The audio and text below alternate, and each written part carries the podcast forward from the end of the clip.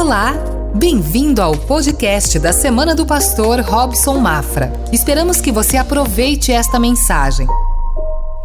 Nós estamos começando um novo ano e sabe o que muda?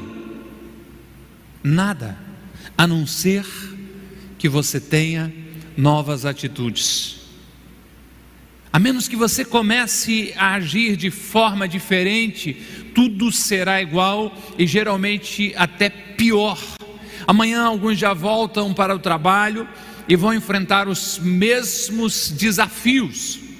Os mesmos desafios. E quem sabe você já pensa no chefe e daí diz: Meu chefe é gente boa, mais ou menos, endemoniado, uma benção os problemas, as dificuldades são a mesma.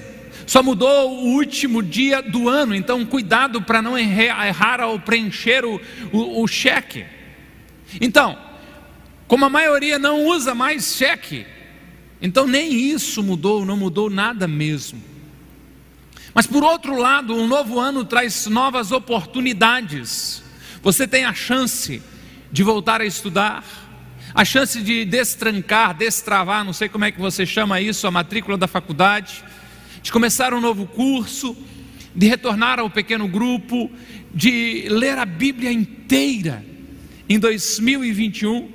Tem a chance de programar uma viagem, de fazer muitos planos e, de preferência, executar esses planos. Por isso, não perca a sua chance.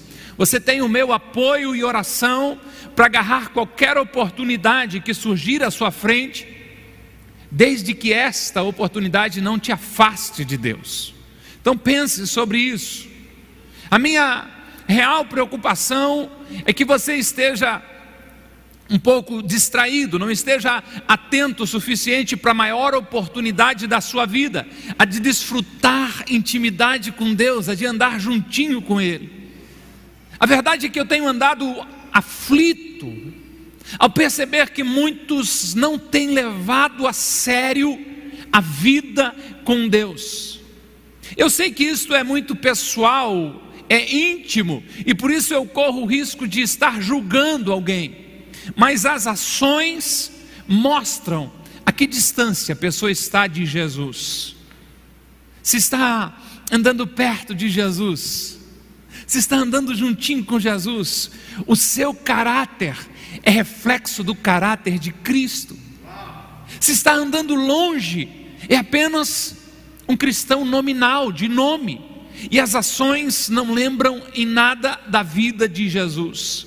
Abra o seu coração, você está diante de uma grande oportunidade, por isso, não perca a sua chance. Abra além do coração também a sua Bíblia, ou ligue a sua Bíblia, Evangelho segundo escreveu Lucas, capítulo 13, a partir do verso 6, e vamos ler alguns versículos para estarmos refletindo na palavra de Deus. Evangelho segundo escreveu Lucas, capítulo 13.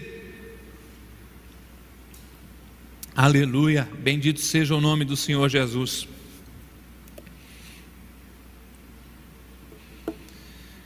Evangelho de Lucas, capítulo 13, a partir do verso 6. É sobre Jesus que o texto fala, então contou esta parábola. Jesus contou uma história dizendo: Um homem tinha uma figueira, um pé de figos plantado em sua vinha. Foi procurar fruto nela e não achou nenhum. Por isso disse ao que cuidava da vinha: Já faz três anos que venho procurar fruto nesta figueira e não acho corte-a. Por que deixá-la inutilizar a terra? Verso 8: Respondeu o homem, o cuidador: Senhor, deixe-me, ou deixe-a por mais um ano, e eu acavarei ao redor dela, e a adubarei. Se der fruto no ano que vem, muito bem, se não der, corte-a. Jesus gostava de ensinar contando histórias. Aqui está o ensino de Jesus, mostrando a expectativa celestial sobre cada um de nós. Essa parábola foi direcionada primeiramente aos judeus que não reconheceram a Jesus como rei, mas também tem uma poderosa aplicação para as nossas vidas. Ei, chegue mais perto de mente, alma e coração. Pegue uma caneta, um papel, ligue o celular, o seu bloquinho de notas e comece a anotar aquilo que o Espírito Santo trouxer ao teu coração. Vamos aprender juntos. Você está pronto? Vou com você. Não perca a sua chance. Primeiro, você tem um grande privilégio. Deus tem abençoado você de muitas maneiras.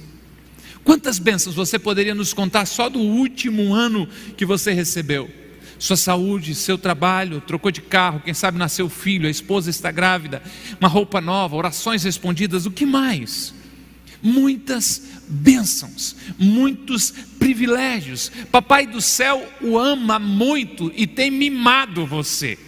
Você tem sido abençoado de muitas maneiras. Mas será que Deus ama mais os cristãos do que os não cristãos? Não. Ele ama todos. Deus amou o mundo de uma maneira tão intensa que deu seu filho para morrer pela humanidade. Agora preste atenção: Deus ama a todos, mas tem relacionamento com aqueles que o reconhecem como Pai. Deus ama o mundo inteiro, Deus ama todas as pessoas, mas tem relacionamento, reciprocidade com aqueles que o reconhecem como Pai, com aqueles que declaram com seus lábios que Jesus é o seu Senhor e Salvador. Estes recebem o privilégio, o direito de serem chamados filhos de Deus. Não existe privilégio maior do que este. Filhos amados de Deus, filhas amadas de Deus, receberam dons, talentos, têm orações respondidas, sentem a profunda paz de Jesus, os benefícios são incalculáveis. Na história que Jesus contou sobre a figueira, você é a figueira. Diga aí, eu sou a figueira. Olha para você, uma figueira verdinha, forte, alta, bonita. Eu sou a figueira. Sinta-se uma figueira. O texto de Lucas 13, verso 6, a parte A diz: Então contou esta parábola, Jesus, né? Um homem tinha uma figueira plantada em uma vinha. A figueira foi plantada propositalmente, ela não nasceu ali por acidente. O dono da vinha planejou um lugar especial para ela. Aquela árvore foi plantada dentro de um vinheiro, dentro de um parreiral de uva. Estava protegida. Não tinha nada para atrapalhar a sua busca pelos raios solares, não tinha outras árvores disputando os raios solares com ela, não tinha nada disputando até mesmo pela sua grandeza os nutrientes da terra. A figueira chega a ter seis metros de profundidade das raízes, atinge as suas raízes um raio de 12 metros, e tem figueiras que chegam a 12 metros de altura, quanto privilégio! A dedução que a gente chega é que o dono do vinhedo gostava de figos. Pense em você, a figueira, o pé de figos. Você foi plantado por Deus em um lugar específico Deus enviou você a esta comunidade de fé, tem alimento para a sua alma, você tem acesso aos nutrientes para crescer e frutificar. O Senhor tem provido todos os meios necessários para o seu bem-estar espiritual. Não perca a sua chance, você tem um grande privilégio. Mas privilégio não vem sozinho. Por isso, segundo, anote aí, você tem uma grande responsabilidade. Todo cristão tem a responsabilidade de mostrar o amor de Deus àqueles que estão à sua volta. Não importa se você gosta deles ou não, a sua responsabilidade é amá-los. Não significa nada que durante a semana você não esteja dentro deste prédio. A sua responsabilidade é continuar sendo parecido com Jesus aonde você estiver. O fato de eu não saber onde você está quando não está aqui não muda o seu compromisso com Deus e com os perdidos, com aqueles que ainda não estão desfrutando a paz de Deus. Você tem uma grande responsabilidade. Jesus disse que você é a luz do mundo. Você tem iluminado o caminho por onde você passa? Você tem feito isso? O Senhor disse que a sua responsabilidade é ser o sal, o sabor, o ingrediente que não permite que o mundo apodreça de vez. O que você tem feito? Nossa comunidade de fé, nossa família de fé ganhou um lustre, 24 lâmpadas. Tire uma lâmpada dele, você acha que vai fazer a diferença? Não, há 20 outras três lâmpadas iluminando. Agora, acenda uma pequena vela em um ambiente escuro e todo aquele lugar é transformado. Brilhe em um mundo que vive na escuridão. Não perca a sua chance, você foi chamado para brilhar a luz de Deus ao mundo. Sua missão é trazer sabor e preservação aos que estão ao seu redor. Cristãos na celebração são como o sal dentro do saleiro só terão efeito se saírem da sua zona de conforto e derramarem a sua vida sobre os outros, contagiarem seus amigos, seus vizinhos, seus familiares com a sua fé. Se você não está comprometido em sair daqui no domingo e viver a palavra todos os dias da semana, você não passa de um ator barato encenando um teatro ruim e será apedrejado pelo público pela sua péssima atuação. Jesus diria que você é simplesmente hipócrita. Eu gastei todas essas palavras. Se você não está encarnando o Evangelho de Jesus e indo além da porta de saída e continuando adorando a Deus, isso não faz sentido. Os céus têm expectativas sobre você. Eu vou ler o verso 6, mas agora inteiro outra vez. Então contou esta parábola: um homem tinha uma vinha plantada, tinha uma figueira plantada em sua vinha. E olha o destaque que eu estou dando: foi procurar fruto fruto nela e não achou nenhum.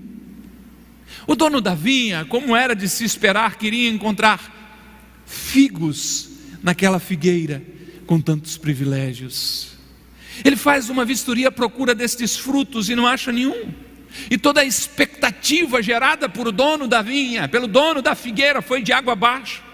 Havia folhas bonitas, estava toda exuberante, mas não tinha frutos nela. Tinha terra boa? Tinha. Tinha água? Tinha. Não havia uma maneira de nós livrarmos a figueira, até porque ela se adapta em todo e qualquer solo e ambiente, do, do hemisfério norte ao nordeste brasileiro, ela vai bem. Não tinha uma desculpa possível, ela tinha que produzir frutos. Tem fruto aí? Nós não estamos falando de obras, preste atenção, nós estamos falando de frutos. Qual é a diferença? Pense na figueira. Obras são a sua sombra, os seus ramos para os pássaros fazerem seu ninho. E o fruto, o figo. A sombra, que é uma obra qualquer um pode fazer, uma telha pode fazer, uma nuvem pode fazer, um pedaço de lona pode fazer, uma pedra pode fazer uma sombra, mas o fruto, o figo, só a figueira pode produzir aquele figo. De uma forma bem simplista, obra é o que fazemos, fruto é quem somos e a motivação por que fazemos. Eu posso sozinho, sem Deus, fazer obras em nome de Deus, ajudar o próximo, fazer parte do ministério de louvor, ser líder de um pequeno grupo, ser o pastor da Conágape. Mas para produzir frutos só ligado em Deus, só através de Deus. André Murray disse o seguinte: Você já notou a diferença existente na vida cristã entre obra e fruto? Uma máquina pode realizar sua obra só a vida, só a vida produz fruto. No seu caso, no meu caso, somente uma vida ligada totalmente à vida de Deus. Eu quero ser mais prático, eu quero ajudar você a entender isso. Eu venho aqui compartilho essa reflexão com você. Sabe o que é isso?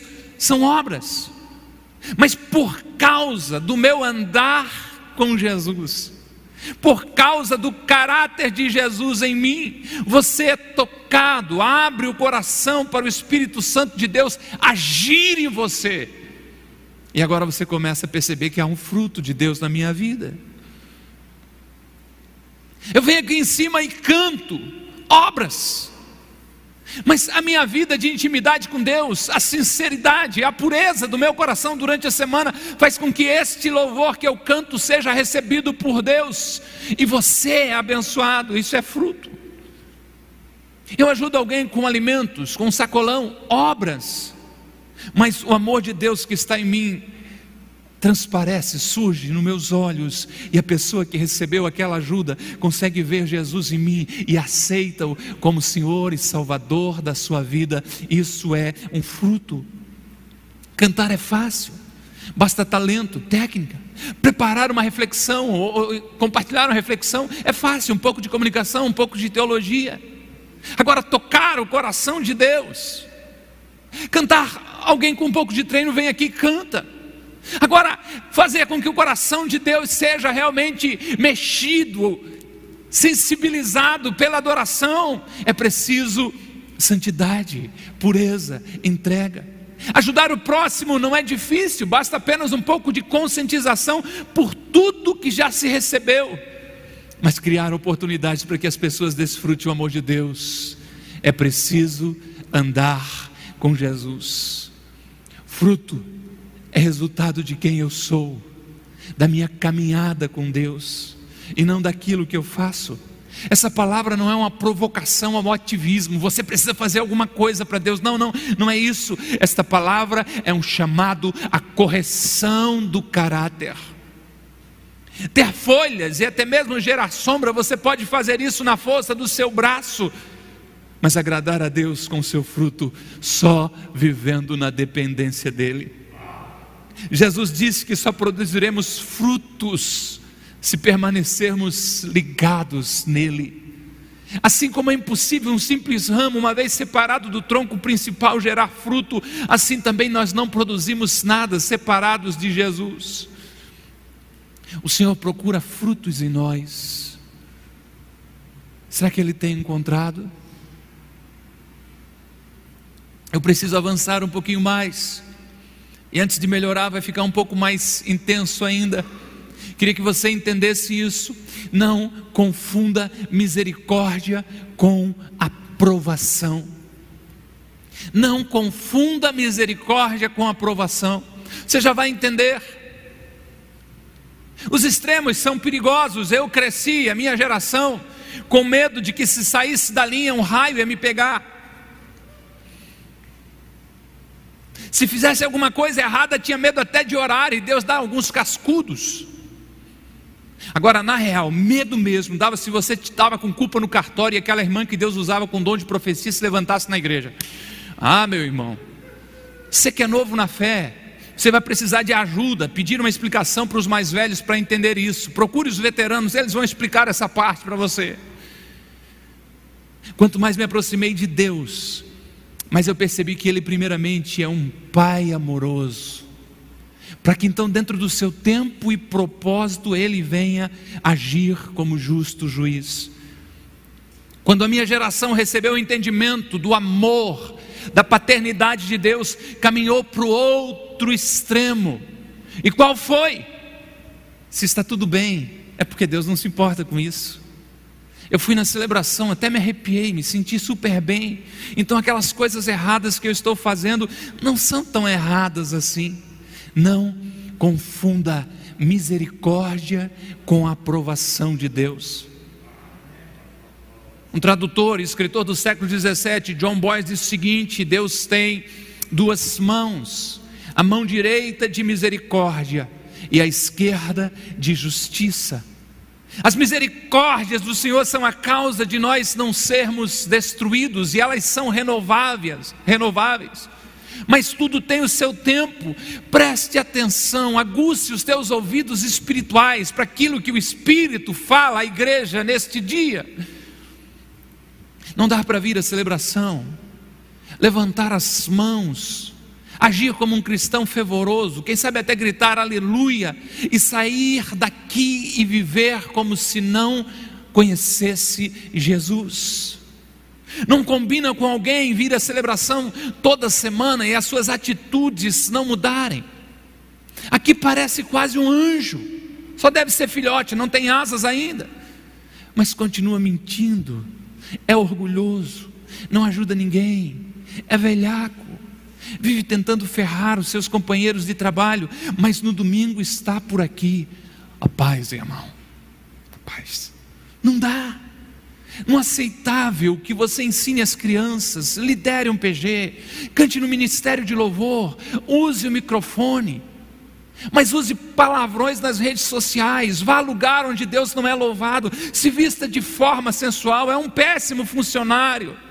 Assim não dá, você estará acumulando a ira de Deus. Não confunda misericórdia com aprovação. Há uma espada sobre a sua cabeça, e você está cego e não enxerga que o juízo de Deus está vindo sobre você e a sua vida dupla. Cuidado.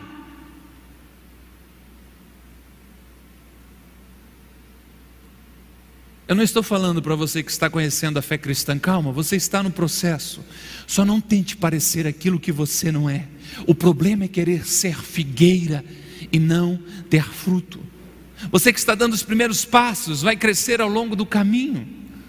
Só precisa entender que o cristianismo não tem nada a ver com parecer ser diferente, é preciso ser e agir de modo totalmente diferente daqueles que ainda não têm a Jesus como Senhor e Salvador. Só não tente fingir algo que você não é, mas deixe o Espírito Santo transformar você. O dono da vinha, o dono da figueira, estava indignado. Verso 7 ele diz: Por isso disse ao que cuidava da vinha: Já faz três anos que venho procurar fruto nesta figueira e não acho. Corte-a por que deixá-la inutilizar a terra? Não é de hoje que eu estou procurando fruto nesta figueira. Na verdade, já faz tempo, já faz três anos. Deus é um Deus misericordioso e, e, compassivo, a sua ira demora a se manifestar. Três anos eu venho procurando fruto e não estou achando. Outro detalhe: o que para muitos estava maravilhoso, para o dono da vinha não era suficiente. Todos estavam vendo uma árvore bonita, todos estavam olhando para ela como algo imponente. O dono da vinha quer frutos. As pessoas às vezes veem em nós o que, o que está mostra, o que parece. Agora, Deus conhece profundamente e sabe tudo o que pensamos e fazemos. As pessoas olham para nós e quem sabe digam: Poxa, que sombra maravilhosa. Deus olha para nós e diz: Onde está o fruto? Aonde está o fruto? A paciência divina tem limite e no final dela o que vem é o juízo de Deus. Depois de três anos à procura do fruto, aquele senhor deu por encerrada a sua paciência, corte-a, porque deixar ela ocupar a terra inutilmente? Eu sei que é pesado, mas eu sou consciente que falo para alguém que está pisando no limite entre a paciência e o juízo divino. Mais um passo desse jeito e as lágrimas de dores virão sobre você. Não é apenas o que você faz ou deixa de fazer, é a sua motivação. Não é que Deus precisa muito mais que você faça, mas sim, Ele precisa de uma vida separada para Ele. O fruto que ele procura está relacionado com uma vida totalmente dedicada a ele. Ele é o único capaz de gerar o fruto em você. Esse fruto não é o que você faz, mas quem você é. Se você não tem sido alguém parecido com Jesus, muito cuidado, não confunda misericórdia com aprovação. Jesus foi claro quando disse que todo ramo que está nele não dá fruto, o Pai corta. E todo aquele que dá fruto, o Pai poda, para que dê mais frutos.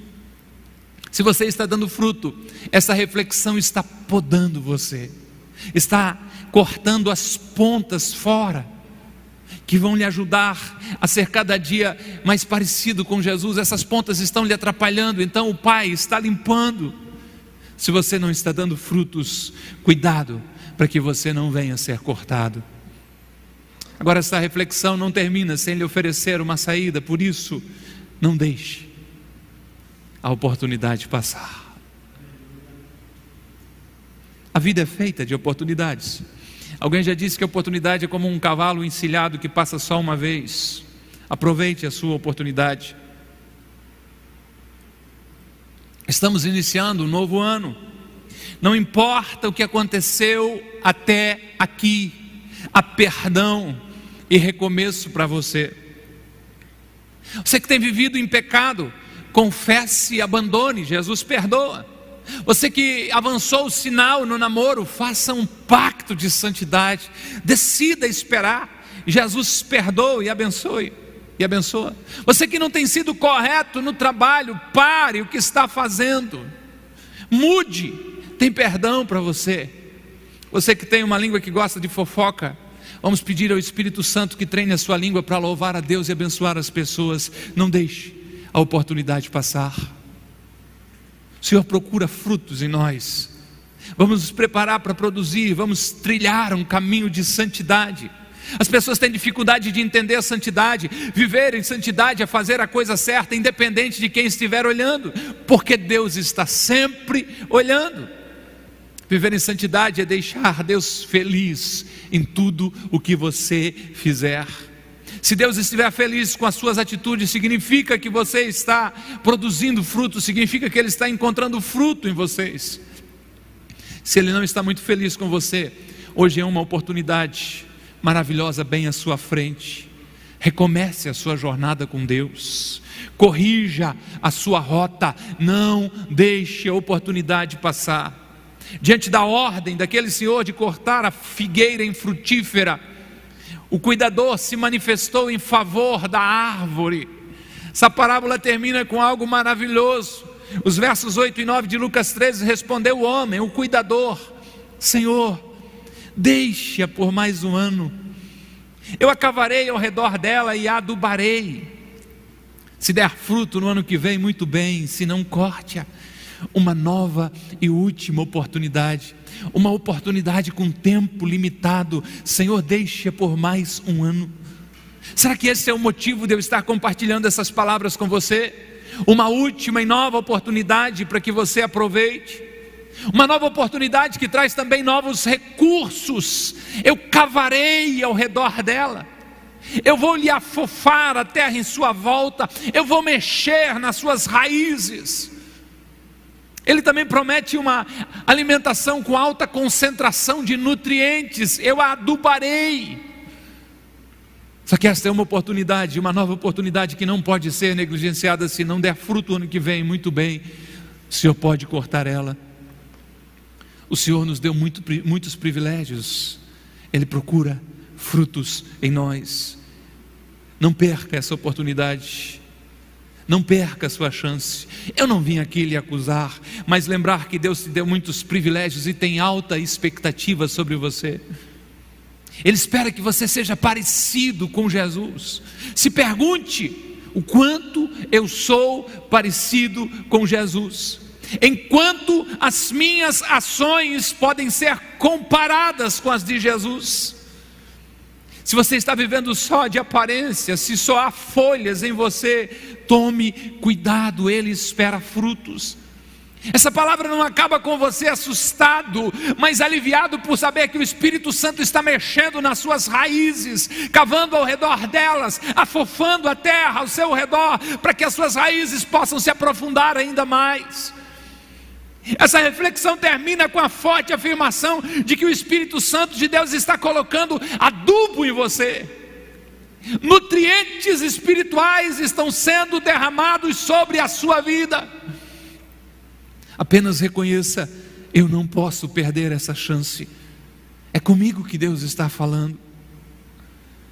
Espero que você não tenha vindo aqui para receber um ultimato e ser cortado, não, mas sim para ser avisado de que o investimento celestial está sendo feito na sua vida para que muitos frutos nasçam através de você. Sinta o Espírito Santo mexendo nas suas raízes. Sinta o Espírito Santo provocando o seu interior. Quem sabe até arrancando algumas raízes que não pertencem à sua natureza espiritual. Sinta Ele derramando nutrientes sobre você, renovando a sua fé, renovando o seu temor a Deus, fortalecendo a sua fé. É uma nova oportunidade. Não perca a sua chance. Sinta o Espírito Santo tocando no seu interior e ministrando ao seu coração e dizendo: Eu nasci de novo, eu nasci de novo, eu não pertenço a esta vida, eu não pertenço a este mundo, o pecado não faz parte da minha natureza, eu tenho um compromisso com Deus, não é aquilo que eu faço, mas é quem eu sou. Sinta o Espírito Santo de Deus trabalhando no seu interior, quem sabe coisas que estão tão enraizadas, tão garradas em você, mas Ele está mexendo na terra, Ele está fofando a terra ao seu redor, Ele está produzindo algo novo em você. Você não veio aqui para ser acusado de nada, você veio aqui para para lembrar de que o Espírito Santo de Deus mora em você, de que há uma expectativa do céu sobre a sua vida e que nessa manhã Ele derrama graça e favor sobre você, de que nessa manhã Ele derrama uma nova oportunidade sobre a sua vida, de que nessa manhã Ele toca em você e diz: Filho, filha, eu morri por você, você me pertence, eu tenho um projeto para você, eu tenho um plano para você você foi feito, gerado para ser parecido comigo. Siga os meus passos, não se iluda com o que o mundo está oferecendo, é tudo tão passageiro, mas o meu projeto para ti é eterno. Não perca essa oportunidade. Não perca essa oportunidade. Não perca essa oportunidade. Nós não temos que apenas parecer ser cristãos, nós devemos ser cristãos de verdade. Ele está trabalhando em você. Algumas áreas específicas estão sendo mexidas na sua vida. Deixa Ele agir. Deixa Ele agir. Às vezes a gente acha que cristianismo tem muito a ver com o que a gente faz ou deixa de fazer. Eu tenho entendido a cada dia que o cristianismo, cada vez mais, o grande trabalho do cristianismo se chama renúncia. Quando eu só vou dizendo não a minhas vontades e vou deixando o Espírito Santo de Deus trabalhar. Foi isso que está escrito na palavra de Deus pelo próprio apóstolo Paulo, dizendo assim: não atrapalhe a ação do Espírito Santo de Deus. Esteja em pé por bondade. Não perca a sua chance. Não perca a sua oportunidade. É o momento de, enquanto o ministério de louvor canta, você fale com Deus. Você converse com Deus. E você começa a pedir ao Espírito Santo de Deus, dizendo: trabalhe em mim, vai. Tenha liberdade em mim, vai, Espírito Santo de Deus. Trabalhe em mim. O salmista, o grande poeta bíblico, fez uma oração dizendo assim: Sonda-me, Senhor, vê se há em mim algum caminho mau, vê se há em mim alguma coisa que te ofende, que não combina contigo. Converse com Deus. É você e seu Deus, é você e o seu momento, é você, é com você. Diz respeito à sua vida com Ele, à sua intimidade com Ele. Não perca a sua chance. Não perca a sua oportunidade. Desfrute a presença de Deus. Deixe Ele trabalhar. Deixe Ele agir na sua vida com liberdade. Deixe Ele tocar em você. Que bom que você ouviu até aqui. Temos um convite especial para você conhecer a Com Ágape. Nossas celebrações são sempre aos domingos, em três horários: às 10 horas, 17 horas e 30 minutos e às 20 horas. Aguardamos você com Ágape, mais que uma igreja, uma família.